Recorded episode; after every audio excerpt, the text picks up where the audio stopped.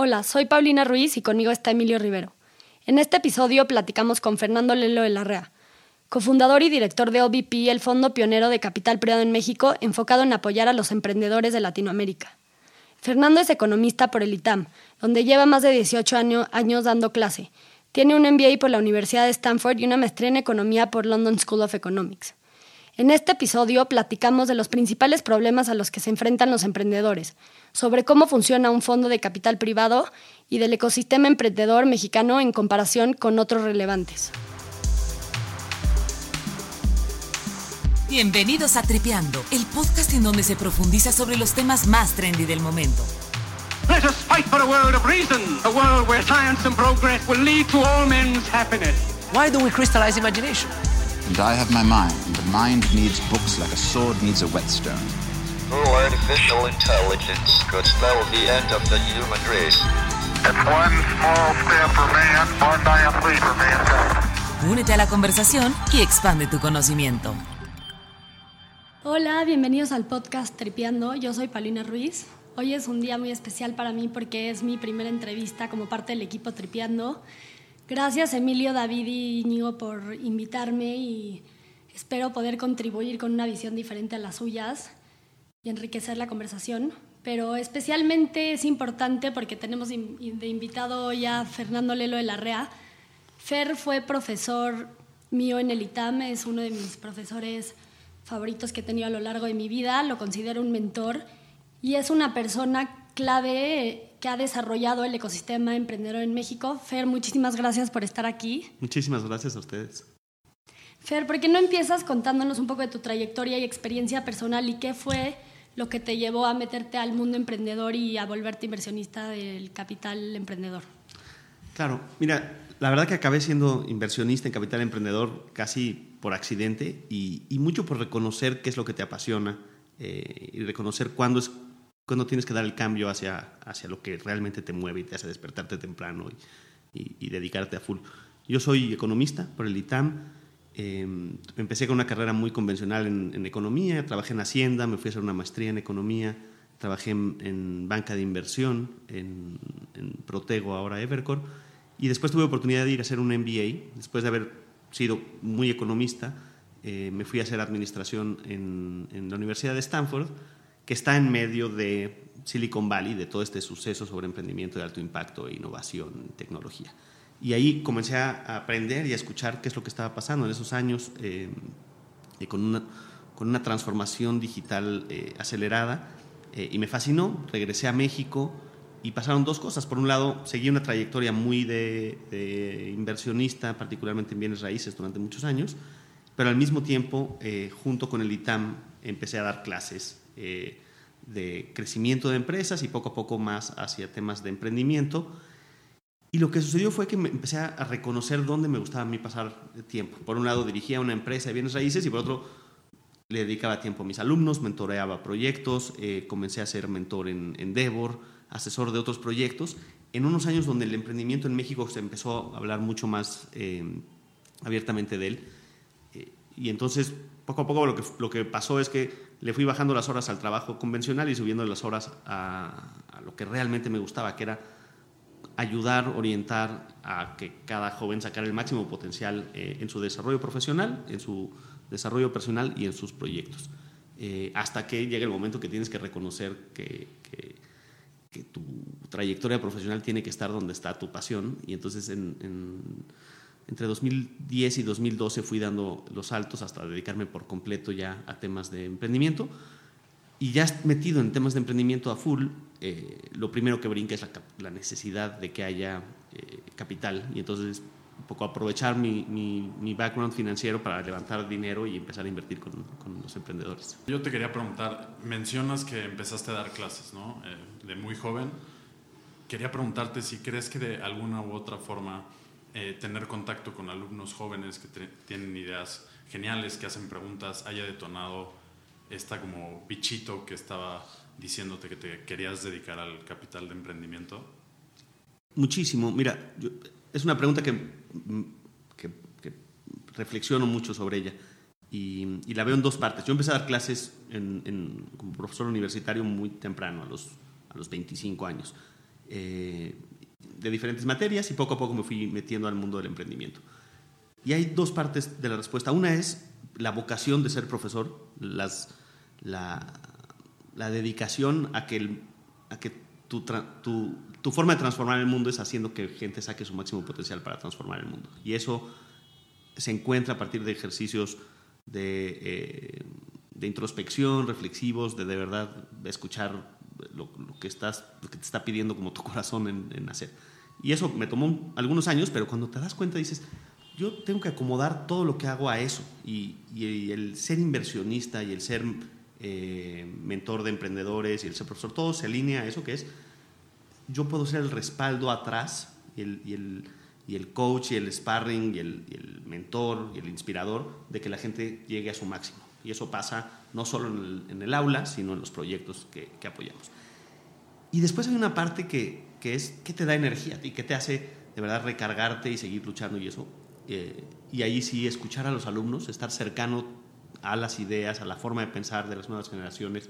Cuando pasas ya tantos años, cuando tienes más de 20 años de estar dando clases y entonces los escuchas una y otra vez y vas viendo cómo van cambiando su forma de pensar y cómo, eh, por un lado, algo se ha ido influenciando, porque cada vez más jóvenes quieren ser emprendedores, entonces algo, eh, algo se estará haciendo bien durante muchos años, pero también qué es lo que les preocupa, qué problemas quieren resolver, qué es lo que eh, los motiva, y, y, te das cuenta que las generaciones sí cambian, cambian sus valores, cambian su, sus motivadores, eh, y entonces como profesor también te tienes que adaptar para tener ese impacto. ¿Cuál es la clase que más te ha gustado dar? Has dado varias materias, ¿no? Sí. Eh, a ver, pues he, evolucionado. Como empecé como economista, di mucho tiempo macroeconomía, di mucho tiempo temas de organización industrial, que es digamos, mi especialidad en, en formación. Y después di eh, tanto crecimiento empresarial como desarrollo empresarial, que es como etapas eh, tardías y etapas tempranas en el lanzamiento de negocios. Eh, a nivel eh, diplomados, a nivel maestría y a nivel licenciatura. Y después de muchos años yo me quedo con nivel licenciatura, donde tienes mucho más, eh, un, un, diálogo mucho más inspirador y donde la gente quiere de verdad transformarse, eh, donde saben que no tienen las, las, respuestas, pero que lo interesante es, pues, es hacerse preguntas, eso es muy gratificante. Y desarrollo empresarial, las clases de emprendimiento más temprano, eh, ahí es donde me, me, he encontrado que puedo tener el, el mejor rol, la mejor influencia eh, y, el, y, si puedo marcar vidas porque esas vidas después quieren transformar el mundo, creo que es lo más satisfactorio para mí. ¿Y cuáles han sido uno de los mayores retos de ser maestro? El gran reto de ser maestro yo creo que es mantenerte vigente. Es, eh, cambian las generaciones, pasan los años y no puedes caer en la rutina de ser siempre, siempre el mismo y ya eh, perder un poco esa pasión. Yo creo que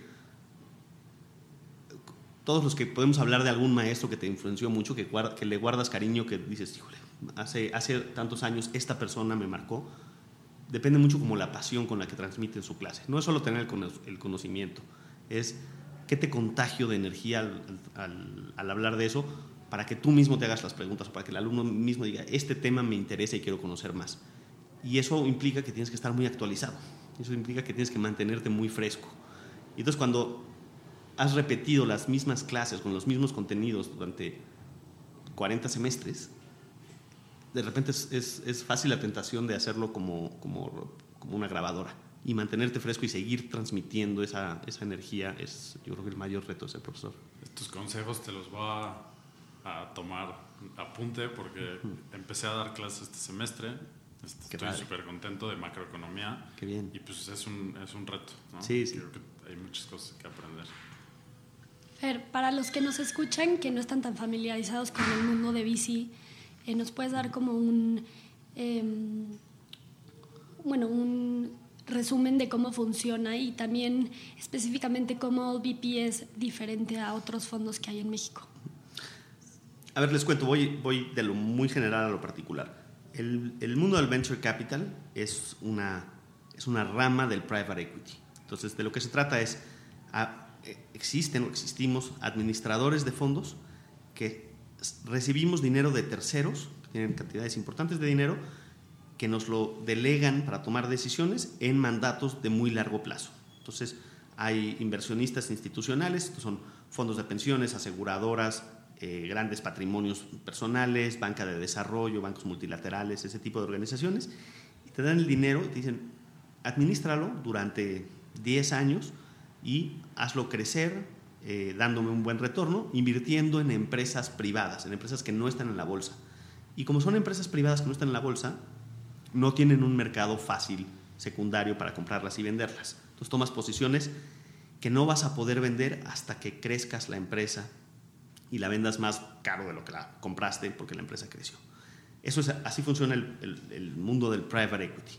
Dentro de ese mundo, un, segmento que llamamos venture capital o capital emprendedor eh, trata de hacer esas inversiones de capital privado tomando acciones en empresas, pero en particular en empresas en fases muy tempranas, muchas veces en empresas que aún no generan utilidades, pero que tienen tasas de crecimiento mucho mayores. Como estamos buscando empresas que crezcan muy, muy rápido, típicamente esos crecimientos los va a dar la tecnología. Entonces, invertimos en empresas de alto potencial, de alto impacto, que tienen tecnología porque eso les permite crecer muy rápido. Y entonces cuando, cuando observas que hay empresas como Uber, que quizá no ha cumplido ni, ni 10 años y es una empresa de miles de millones de dólares, eh, pues alguien financió esa empresa en sus inicios y la hizo crecer.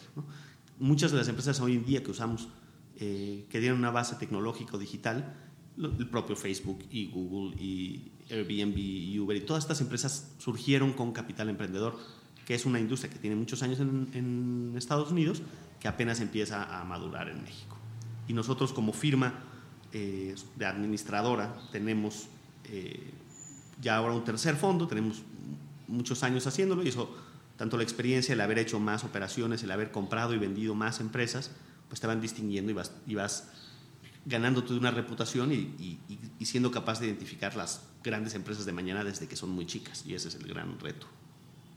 Y, por ejemplo, dices que son inversiones de largo plazo. Esto implica que estarás cerca del management de la empresa durante muchos años. ¿Ustedes funcionan como un tipo, tipo de mentores? ¿Les dan consejos? ¿Los asesoran? Este, ¿Cómo funciona esa parte? Esa es una muy buena pregunta, porque sí, en efecto, eres capital inteligente, llamamos. Eres capital que además del dinero voy a estar eh, ayudando a la empresa. Y hay dos formas de hacerlo. Una es una muy institucional, que es el, gobierno corporativo de la propia empresa, donde cuando eres inversionista te subes al consejo de administración y a ciertos comités de toma de decisión formal y ahí ayudas a la definición de la estrategia de la empresa en el largo plazo. Entonces, oye, vamos a abrir otro país, vamos a sacar otro producto, vamos a comprar a otra empresa. Es el tipo de decisiones muy estratégicas que tienes una responsabilidad legal de, tomar como participante en el consejo. Y después hay una relación mucho más personal, en donde en el día a día vas hablando con, con, él o la directora de una empresa y vas coachándola y vas, tomando, vas ayudándola a tomar decisiones nosotros creemos fielmente que eso no es una relación de, de, poder o una relación jerárquica, eh, porque hay esta noción de que el emprendedor es alguien sin experiencia, muy jovencito, que está lanzando una empresa, y, nosotros lo que hemos encontrado es al contrario, es los mejores emprendedores son, las, mujeres, los hombres que tienen mucha experiencia en el negocio que están haciendo, que saben perfecto cómo operar, que son muy expertos en la parte ejecutiva, pero que tener siempre con quien pelotear una idea, que pueden eh, tener un punto de vista diferente o que, o que tú tienes expertices distintos, por ejemplo, en lo financiero, en, lo, en, temas de talento, en, identificar cómo están las relaciones de mercado, en fusiones y adquisiciones, que les puedes dar una perspectiva distinta. Pero no es un, por lo menos yo no lo veo así, no es un mentoreo como, como, de, como de alguien que apenas va a información. Entonces, ¿tu consejo sería esperarte a que tengas em, más experiencia laboral antes de emprender? ¿O cuál es tu posición respecto a eso? A ver, ese es un punto clave, porque yo creo que se aprende tanto emprendiendo eh, que la única forma de hacerlo es, emprender. Ah, yo, yo, mismo que doy clases de emprendimiento, lo que señalo es, puedes aprender mucha teoría, pero hasta que lo haces y te generas el hábito de emprender es donde empiezas a realmente aprender. Entonces, lanzarte un proyecto emprendedor te va a generar muchísimo aprendizaje. Siempre cuando sepas que, que, probablemente lo tengas que hacer dos o tres veces para tener el gran negocio que, al que aspiras. Eh, son curvas de aprendizaje e ir ganando la experiencia es muy, muy valioso. Lo que la gente confunde es que cree que el emprendimiento es un fin en sí mismo y el emprendimiento es un camino para ser un, un, empresario. El, el, orden de los factores debe ser, existe este problema, lo entiendo y lo quiero resolver, por lo tanto me vuelvo emprendedor para crear una empresa que resuelve el problema y esa empresa la crezco y me vuelvo un empresario, una empresaria de ese sector que resuelve ese problema. No quiero ser emprendedor y entonces busco con qué pretexto ser emprendedor para siempre quedarme siendo emprendedor. Entonces, oye, ¿debo ser emprendedor temprano o, grande? Pues depende qué tan rápido o tarde identificas un problema que te apasiona mucho resolver. Y la gente se presiona mucho con eso y dice, es que debería tener como esta idea fantástica, amanecer un día y tener la, solución. Y eso no pasa, o pasa raro. Pero no, el mundo del emprendimiento no es el mundo de los inventores, donde un día te amaneciste con la super gran idea y entonces te lanzas. Es el mundo de entender problemas y quererlos resolver. Y muchas veces para entender bien un problema tienes que vivirlo de cerca. Y entonces una buena recomendación es, trabaja en una empresa de reciente creación, en una startup, en una empresa de alto crecimiento, que esté resolviendo un problema y trabaja de cerca con ese problema. Entonces vas a aprender tanto sobre el problema que después puedes emprender. Pero es un camino donde, donde no solo vas a aprender del problema, sino vas a aprender de la estructura organizacional, de la dinámica empresarial de una empresa de alto crecimiento. Y eso sí que es bien valioso. mi recomendación es, si no tienes una idea sobre un problema eh, o un espacio en el mercado que te apasione absolutamente y no tienes muy claro por dónde emprender, es mucho más valioso meterte a los equipos de trabajo de empresas que están creciendo aceleradamente. Aquí a mí me surge una duda y creo que es una como concepción errónea de la mayoría de la gente que necesariamente para emprender tienes que lanzarte a abrir tu propia empresa, ¿no? Y, y yo creo que eso no es cierto, sino que emprender para mí, y digo, me corregirás Fernando, pero es creer en una idea y apostar en ella, ¿no? Al final, tú lo que estás haciendo también es emprender, ¿no? En cierto sentido. No sé cuál es la diferencia eh, que tú ves entre un emprendedor que empieza una empresa y un emprendedor que eh, invierte en ella. A ver, creo que tienes razón. Al final, cuando hablamos de emprender es, es comenzar proyectos, ¿no? es, el, lanzamiento de un proceso de ejecución de un, de un, proyecto que típicamente va acompañado de la creación de una organización. Eh, oye, voy a emprender el correr un maratón, está bien, es un proyecto y un día empiezas y te pones a correr, pero no acaba terminando, no acaba cuajando una organización y en ese sentido quiero diferenciarlo. No todo proyecto o no todo inicio de un proyecto es un emprendimiento, en el sentido semántico de definir lo que queremos es tener organizaciones que perduren. Eh, entonces, Claramente levantar un fondo de capital es un emprendimiento, eh, un, proyecto de podcast como el de ustedes es un emprendimiento y eso está bien. Y entonces, ¿hacia dónde lo quieres llegar y, qué visión tienes de, por qué existe y cómo quiere crecer? Define mucho qué tanto estás emprendiendo. Y puedes emprender de mil formas, como dices, puedes emprender al, interior de una empresa con un nuevo producto, puedes emprender eh, transformando un negocio familiar. Al final, el fundamento es qué tanto cambio y qué tanto crecimiento quieres eh, desarrollar. Fer, y trabajando cerca con emprendedores, ¿cuáles son los problemas que dirías se enfrentan y que has identificado que la mayoría se enfrentan en las etapas del principio de emprender? Mira, el, el principal problema o el principal eh, factor que hace que un emprendimiento no sea exitoso tiene que ver con lo que llamamos el product market fit, es decir, qué tanto puedo ser capaz de sacar un producto un bien o un servicio al mercado que el mercado realmente necesita, que el mercado realmente quiere y te va a comprar. Cuando hay algo que funciona muy bien, la gente lo empieza a comprar y se hace grande, se hace viral y de repente, ¿cómo habíamos podido vivir sin una aplicación donde puedo pedir un taxi en el teléfono? ¿Cómo, y, se vuelve tan presente en nuestras vidas que no nos imaginábamos cómo era antes. Eh, eso es cuando existe un muy buen fit y el producto es muy claro. La mayoría de los emprendimientos asumen que entienden al mercado se enamoran de su producto de su solución, la sacan al mercado creyendo que todo el mercado le va a encantar, no todo el mundo lo compra o poca gente la compra y empiezan a señalar otras razones por las cuales no comprar. Es que si tuviera más dinero, es que si tuviera apoyos del gobierno, es que México no se puede hacer las cosas. Y entonces empiezan a como a buscar explicaciones de por qué es muy difícil emprender en México, cuando es muy difícil emprender en todos lados y en particular si no tienes un buen eh, una buena oferta para ese mercado, un buen product market fit. Eh, entonces ahí tiene que estar la mayor atención en los procesos de, de, mentoría para emprendedores donde más tiempo tienes que gastar, tienes que escuchar bien a tu, a tu, a tu mercado potencial, entenderlo, entender sus necesidades y desarrollar un buen producto diferenciado sobre eso. Una vez que logras eso, yo he encontrado un enorme reto en el talento. Al final, no es, emprender no es lanzar un producto, como decía, es lanzar una organización que genera un producto. Y entonces la organización depende mucho del talento que atraes. Y el emprendedor tiene que ser capaz, y esto es más difícil de aprender, de atraer otro talento. ¿Cómo te cuento mi historia? ¿Cómo te cuento lo que quiero hacer para que digas, sí, quiero trabajar contigo? Y entonces puede atraer a la mejor gente posible, armar un equipo que es el que va a hacer ese desarrollo. Los grandes emprendimientos, cuando ves los casos de éxito, es mucha gente que se involucró temprano y, fue ejecutando hacia lograr ese éxito. Eh, muy difícil lograr eh, la creación de talento y de nuevo un sesgo donde la gente no se da cuenta que ahí está el problema. Si tú le preguntas a un emprendedor cuál es el problema que has tenido es no tengo dinero. Es la respuesta número uno. Eso yo es lo que, lo que he escuchado. Es muy difícil levantar capital, es muy difícil. Exacto. Y, yo creo que el orden de los factores está mal. Tú tienes un buen producto, product market fit, tienes un, buen producto, tienes un buen equipo y el dinero existirá. El dinero en, Latinoamérica para el capital emprendedor ha crecido de forma brutal. Nos hemos prácticamente duplicado en el dinero que se ha estado invirtiendo eh, de venture capital en los últimos tres años. Entonces estamos ya, pasamos de 500 a, un millón, a, a mil millones, a dos mil millones, estamos pasando ya los 3.500 millones de dólares de inversión de capital emprendedor en el sector al año. Eh, y eso es mucho dinero.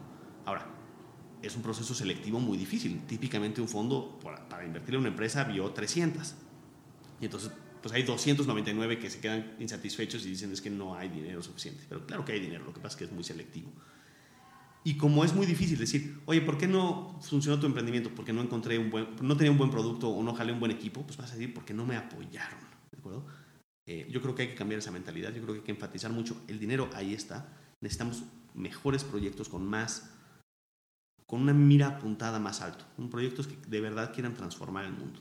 Y, acaba pasando que la gente busca soluciones muy limitadas, a veces identificando problemas muy grandes, pero con soluciones muy limitadas eh, o muy poco escalables. Y, ese es el reto. Nadie dijo que es fácil emprender, pero cuando podemos encontrar un producto, una idea que si se multiplica eh, y llega mucha gente, tiene economías a escala, tiene efectos de red, etc. Entonces ahí vienen los buenos emprendimientos de mañana. A mí una de las cosas que más miedo me dan de emprender es el, generar crecimiento exponencial y sobre todo el tener esta presión de que tienes que estar constantemente creciendo tan rápido y generando tracción. ¿Cómo te comparas como emprendedor para saber si el crecimiento que estás teniendo es suficientemente bueno y cuáles son como tus benchmarks para a ver, yo creo que vale la pena separar. Ser emprendedor no necesariamente va vinculado al, venture capital, al capital emprendedor. Perfectamente es, es válido, es plausible, es, muy admirable. Alguien te dice, yo voy a empezar un negocio, voy a abrir un local y voy a empezar a vender café eh, y lo voy a ir creciendo en la medida que tenga recursos. Y entonces los crecimientos son moderados, no necesita financiamiento y no tiene esta presión loca de la atracción. Muchas veces se acercan conmigo emprendedores y me dicen, es que necesito dinero. Le digo, no, lo que necesitas es empezar, crecer y ve creciendo tu negocio poco a poco y no, no, no recibas capital emprendedor porque ese te pone esta, esta presión enorme porque tiene que generar retorno. Solo una pequeña fracción de los negocios necesita capital emprendedor para alcanzar esos crecimientos, particularmente cuando necesita una, una, una capitalización o un gasto eh, inicial para poder financiar el desarrollo de tecnología o el desarrollo de una plataforma de marketing o, ciertos elementos del negocio que después se van a volver exponenciales. Entonces, la primera parte de mi respuesta es no todo negocio tiene que tener esa atracción. La gran mayoría de los negocios no tienen que tener esa atracción y muchas veces negocios que no deberían tener esa atracción se meten en, esa propia presión porque creen que necesitan validarse con capital emprendedor para que los cataloguemos como buenos emprendedores. La gran mayoría de los buenos emprendedores nunca recibieron capital emprendedor. Pero una vez que recibes venture capital, capital emprendedor, necesitas crecer muy rápido. Depende del sector, depende el, potencial de tecnología, pero son crecimientos de doble dígito mensual. Y eso cuando se, cuando se capitaliza, digamos, cuando, cuando, cuando compones los intereses de crecer así, se vuelven números muy grandes. Si tú creces 10% mensual, estás más que triplicando tu negocio cada año. Y eso dale unos cuantos años a un negocio triplicándose al año y se vuelven negocios muy grandes. Ese es el crecimiento exponencial. Saber crecer, para, tomar un número artificial, pero darnos la idea, Saber crecer 10% mes sobre mes sobre mes es de verdad de una disciplina en la ejecución súper admirable. Eh, y empiezas con unas bases muy chicas, pero de repente tienes ese efecto multiplicador y te vuelves un negocio grande y cada vez más grande. Y entonces tienes retos operativos, ¿no? Cada vez tienes que hacer más entrega de pedidos de supermercado o más instalación de paneles solares o más venta de mes sobre mes sobre mes y mantener esos crecimientos. Hay negocios que mantienen esos crecimientos mejor porque son negocios de, de, por ejemplo, software as a service o suscripciones que cada usuario que ganas lo vas a mantener en el futuro. Y hay negocios que son muy transaccionales, de una vez. Si te voy a vender una casa, pues te vendí una casa, no te voy a vender otra en los siguientes muchos años. Eh, entonces, ¿cómo mantienes esos crecimientos en negocios de mucha repetición o en negocios muy transaccionales? Es todo un reto. Y a la hora de crecer estas empresas, creo que también un reto para los emprendedores es seguir jalando gente con, con talento, ¿no? O sea, o sea, si empiezan a crecer una empresa que pasa de 20 empleados a 100 empleados en menos de un año, ¿cómo llenas esos puestos con gente talentosa, ¿no? Y con un equipo que te lleve hacia donde quieres llegar el día de mañana. Totalmente, y además con un, con un elemento adicional que es, las empresas se van transformando de ser una empresa con esta digamos, caricaturización, pero que la visualizamos bien, que es estamos en un garage, somos cinco amigos, todos hacemos de todo, nos desvelamos y sacamos cajas y engrapamos papeles y a una empresa que tiene 100 empleados o 200 empleados, que tiene ya las divisiones muy claras y, y una capacidad de estar contratando talento todo el tiempo. Eso va de la mano de lo que llamamos growing pains o dolores del crecimiento, donde vives en bomberazos, donde no hay manuales, no hay procesos, no hay definición de puestos, eh, y, de repente, ¿cómo pasas del todo hacemos todo porque somos emprendedores a hay funciones, puestos, procesos, etcétera, sin burocratizarte demasiado? Y ahí la cultura empieza a jugar un papel mucho más importante. Eh,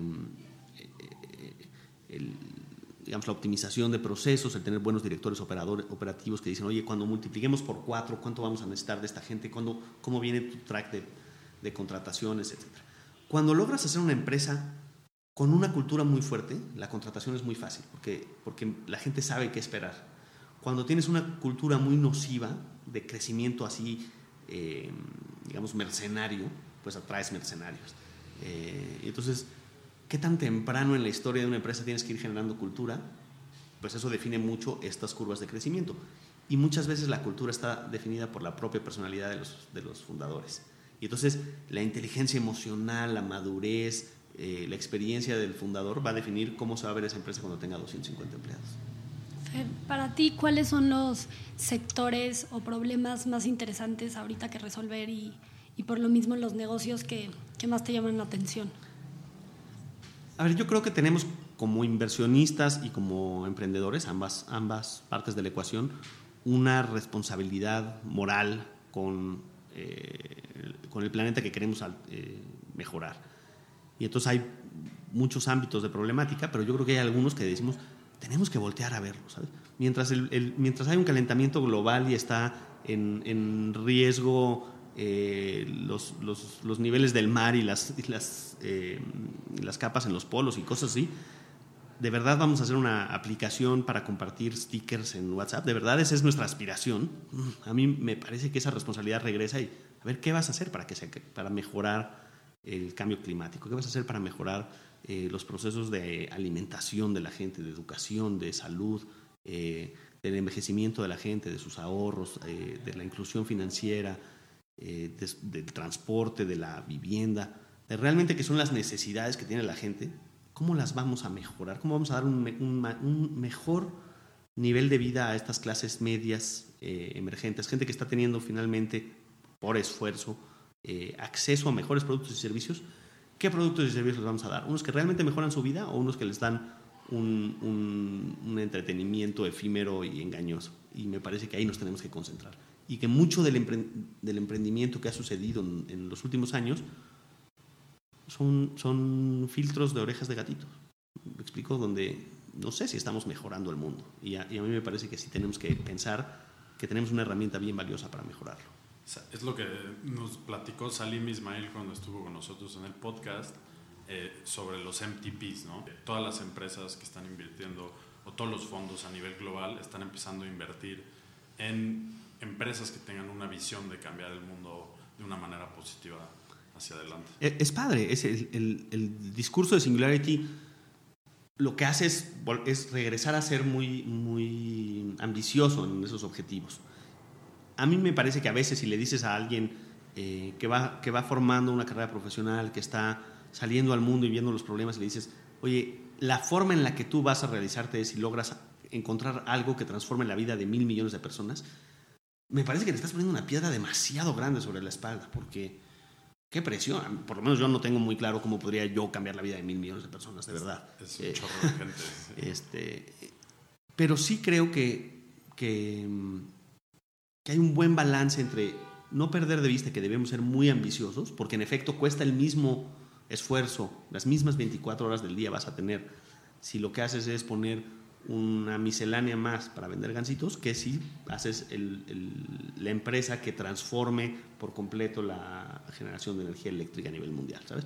Son las mismas horas del día. Entonces, ser ambicioso en tus objetivos, no, no, no, no, no es una ambición monetaria, es una ambición de transformación, es muy bueno, pero a veces tienes que empezar con pasos más chicos hasta que vayas encontrando el objetivo final. Y como inversionista, em, una parte muy importante es siempre estar tratando de predecir el futuro y, y las tendencias que se vienen de antemano. ¿Cuál dirías que son algunas de las tendencias que más te han sorprendido o que definitivamente no viste venir desde tu perspectiva? A ver, esa es, esa es una gran pregunta porque todos los inversionistas eh, en el mundo del venture capital nos vamos siempre con olas, ¿no? Entonces hay olas que, que, que se realizan y olas que no, que acaban sin pasar mucho.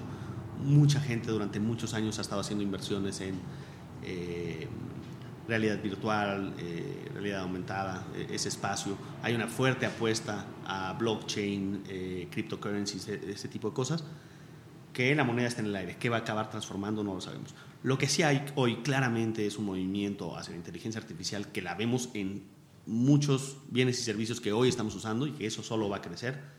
la explotación del big data a través de inteligencia artificial. apenas estamos viendo yo creo, tip of the iceberg en lo que puede transformar en negocios. Eh, eh, y ahí hay una apuesta clara. Hay que entenderla, hay que, entender, hay que tratar de visualizar qué es lo que va a cambiar en el futuro eh, a partir de todos esos datos, pero claramente tendremos transformaciones de las ciudades, transformación en la forma en la que nos movemos, en la forma en la que se mueve el dinero, etc. Y hay ciertas otras cosas que claro que ahí tienen una evolución, pero la gente va a seguir necesitando ir a un hospital cuando tiene una enfermedad. Probablemente la forma en la que se atiende el hospital es distinto y hay más eh, medical devices y hay otro tipo de drogas, y, pero se, se siguen necesitando hospitales, se sigue necesitando educación. Eh, y entonces también reconocer el futuro de las cosas que, que hoy siguen existiendo tal cual, el retail, eh, también de repente abre oportunidades para decir, ¿qué va a ser interesante? ¿no? Ese, es un, ese es un cuestionamiento de, de, de, Jeff Bezos que me parece bastante relevante. Dice, no pienses solo cómo, qué, qué, cosas van a estar muy, muy distintas en 50 años, piensa qué cosas van a ser muy parecidas y esas, esas entiéndelas. ¿Y, te ha tocado ver una diferencia en los retos que enfrentan los emprendedores que se meten a un sector regulado? Sí, eh, eh, es una gran pregunta porque a nosotros, a mí en particular me gustan mucho los sectores altamente regulados. Me parece que al final hay ciertos fundamentos de negocios que no se pierden y, y las dinámicas de industria importan y las barreras a la entrada que genera un, sector altamente regulado importan y, hacen una, selección natural. Eh, el sector financiero es altamente regulado, el sector energía es altamente regulado, el sector salud es altamente regulado. Eh, y ahí hay mucho emprendimiento. Eh, y hay mucho emprendimiento de muy buena calidad porque para atreverte a meterte tienes que ya por lo menos conocer la, la regulación.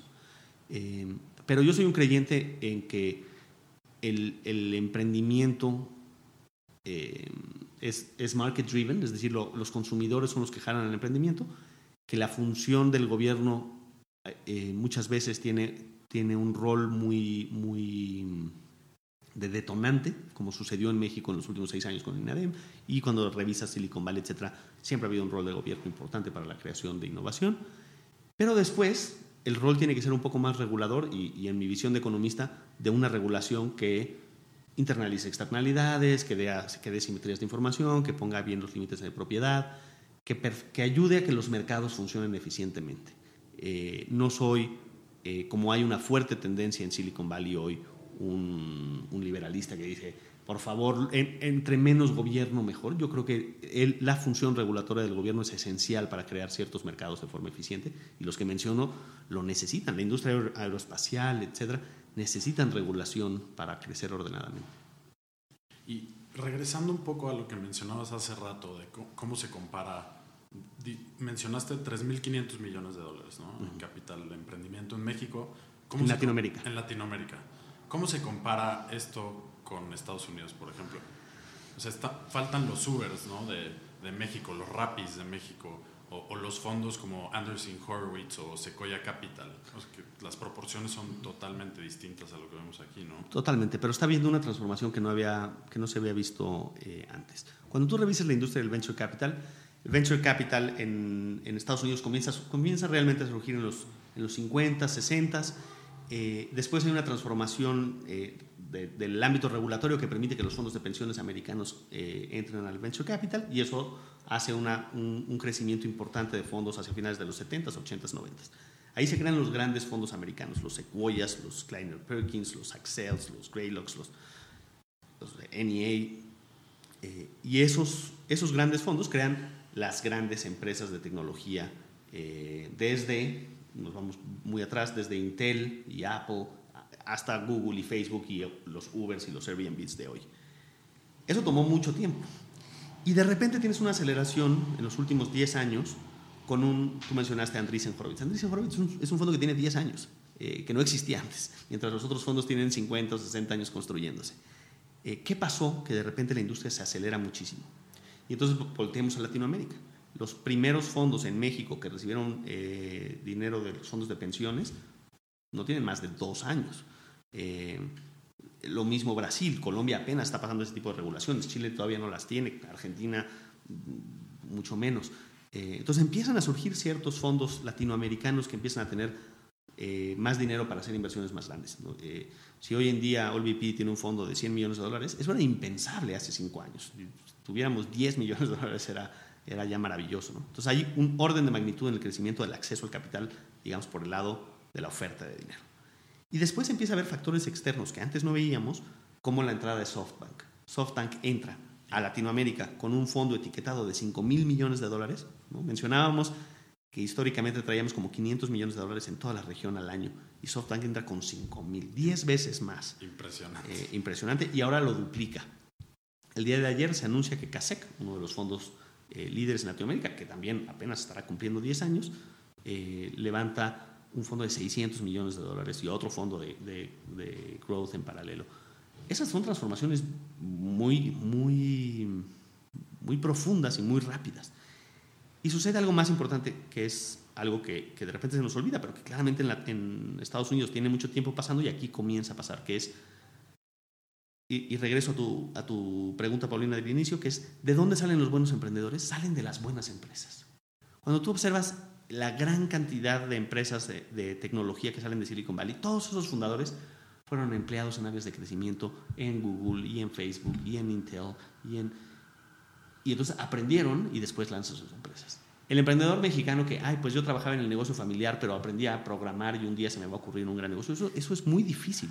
En cambio, el que ya trabajó en la oficina de México de Stripe o de Amazon o de Uber o de Rappi, empiezan a surgir más y más y más. ¿no? Este, y de repente tienes que tener casos excepcionales. Casos, Rappi es un caso muy excepcional. Es una, es una empresa de unos fundadores, programadores colombianos que se van a Y Combinator y, y de repente millones y cientos de y mil millones de dólares que le caen de SoftBank y se vuelve una empresa muy grande. Pero si tú vas a Colombia, hoy en día me puedo, me puedo llenar una agenda de emprendedores que están lanzando nuevos negocios que estuvieron en Rappi. Eh, y lo mismo pasa con eh, Nubank en Brasil. O, y eso está también pasando en México. A mí esta pregunta que me hacen mucho que es, ¿por qué no ha habido un, un unicornio mexicano? ¿no? Sí. Eh, me parece una pregunta un poco artificial. Es, no, no, es un tema de evaluaciones. El objetivo no debe ser construir un unicornio, debe ser construir una buena empresa hacia el mañana. Y esas se están construyendo, eh, independientemente de los unicornios. Como hay tanto dinero por el lado de la oferta, órdenes de magnitud más de lo que había hace apenas dos años, el llegar a un unicornio es, solo cuestión de tiempo y estamos viéndolo. Pero más importante que eso es, hoy en día hay muchísimo más talento queriendo emprender que antes. Eh, lo veo yo a nivel de, de, del salón de clases, donde siempre he preguntado eh, cuántos quieren emprender y vas viendo que pasó de ser un 10% a ser un 80% del, del grupo que quiere emprender y después lo vas viendo en los emprendedores que recibimos aquí y cuál es tu experiencia previa y ya casi todos han tenido una experiencia previa relevante en emprendimiento eh, y eso es un ciclo que se va fortaleciendo. Nadie pretende que México, Latinoamérica o ningún otro mercado, para, para ser realistas, al, llegue a los números de Silicon Valley. Silicon Valley es órdenes de magnitud mayor que cualquier otro mercado o que todos juntos. China empieza a ser más relevante, pero en general es, Silicon Valley lleva de, demasiada ventaja. Pero no se trata de eso, yo creo, se trata de ¿qué, cuántas vidas se están transformando por los emprendimientos que están surgiendo en México. Y yo creo que ahí vamos bastante bien. Yo tengo otra pregunta sobre las valuaciones de las empresas, el tamaño de las valuaciones que estamos viendo a nivel global. A veces son cifras que parecen exorbitantes. Y también, ¿cómo ves el modelo de negocio de la necesidad de crear retornos en una empresa? Porque vemos que empresas que pierden dinero me, quarter tras quarter tras quarter y, y, no ves el momento en que vayan a, a ser como eh, redituables, ¿no? Uh -huh. Eh, a, ver, a, ver, separemos la pregunta porque, porque es muy buena. Primero hay una parte de esta lógica de, pues que no se trata de que las empresas ganen dinero. ¿no? Al final, si nos vamos a la teoría pura, toda empresa vale en función de sus flujos libres de efectivo descontados. Eh, eso es lo que le da valor a una empresa. ¿Por qué quiero tener acciones de una empresa? Porque me da derecho a dividendos. De otra forma, no, no, no, no es interesante tener acciones de una empresa. Para tener acceso a dividendos, la empresa tiene que tener utilidades. Eh, y entonces, ¿por qué valen tanto empresas que no generan utilidades? Y la respuesta teórica, de nuevo, es, pues es que las va a generar en el futuro. ¿no? Y tienes casos, tienes casos. Eh, Facebook lanzó su IPO sin generar utilidades. Amazon, famoso por posponer utilidades durante décadas. Eh, pero por lo menos tienes que entender cómo lo van a hacer en el futuro. ¿de acuerdo? Eh, y aquí el análisis técnico es mucho más hacia estos unit economics. ¿no? ¿Cómo la, eh, puedo tener márgenes sanos a nivel bruto o a nivel operativo por unidad, por venta, por transacción o por punto de venta, etcétera? Y cómo eso cuando escala y cuando tomo una, cuando alcanzo economías de escala lo voy a volver rentable de largo plazo. Gran, hay empresas que tienen muchas pérdidas porque el grueso de su dinero se va hacia generar crecimiento y entonces en el momento que le pongan el freno al crecimiento se vuelven empresas muy rentables y eso está bien y está padre y hay empresas que no tienen una trayectoria hacia el crecimiento muy, hacia la rentabilidad muy clara. Y eso, en momentos de exuberancia en los mercados, se deja a un lado porque siempre está la referencia, ay, pero Facebook lo hizo. Eh, y, y, de repente hay momentos en los mercados donde dicen, yo, yo, yo sí quiero saber cómo vas a ganar dinero este, el, día que, el día que lo necesites. Y por eso ves tanta volatilidad. Por eso ves negocios como WeWork, que un día la gente habla de que vale 50 mil millones de dólares y otro día la gente dice va a tener un IPO fracasado. Y, y, está, y, está, moviéndose ahí porque el mercado, los propios inversionistas, y esto ya me refiero a los inversionistas en, en, en, en en mercados públicos, tampoco quieres tener una empresa que no sabes cuándo va a generar utilidades. ¿no? Este, pero al final es un tema de horizontes de tiempo. Y, de, y entran ciertos factores económicos interesantes. Si gano un mercado, pierdo dinero, pero gano un mercado. La gente usa mi servicio porque sí o sí. Eh, después lo voy a poder cobrar más. Después voy a ser más rentable porque ya te tengo como un cliente eh, cautivo y porque destruía la competencia. Si puedo estar regalándote cupones y cervezas cada tercer día en, en mails masivos, te vas a volver un cliente más leal hacia mí en el futuro y te voy a poder vender muchas otras cosas o no.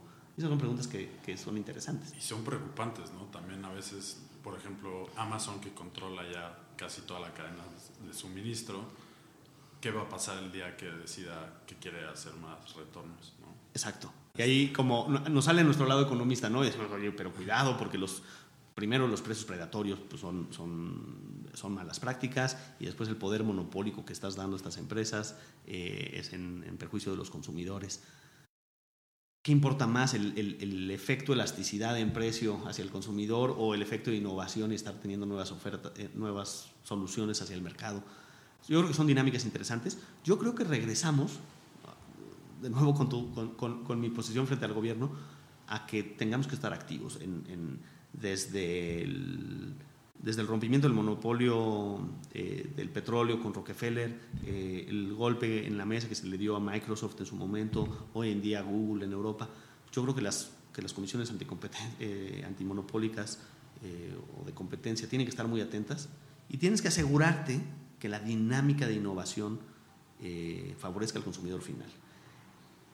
la lógica de la, de la, competencia perfecta, como si, como si trabajáramos commodities en un mercado, cambia.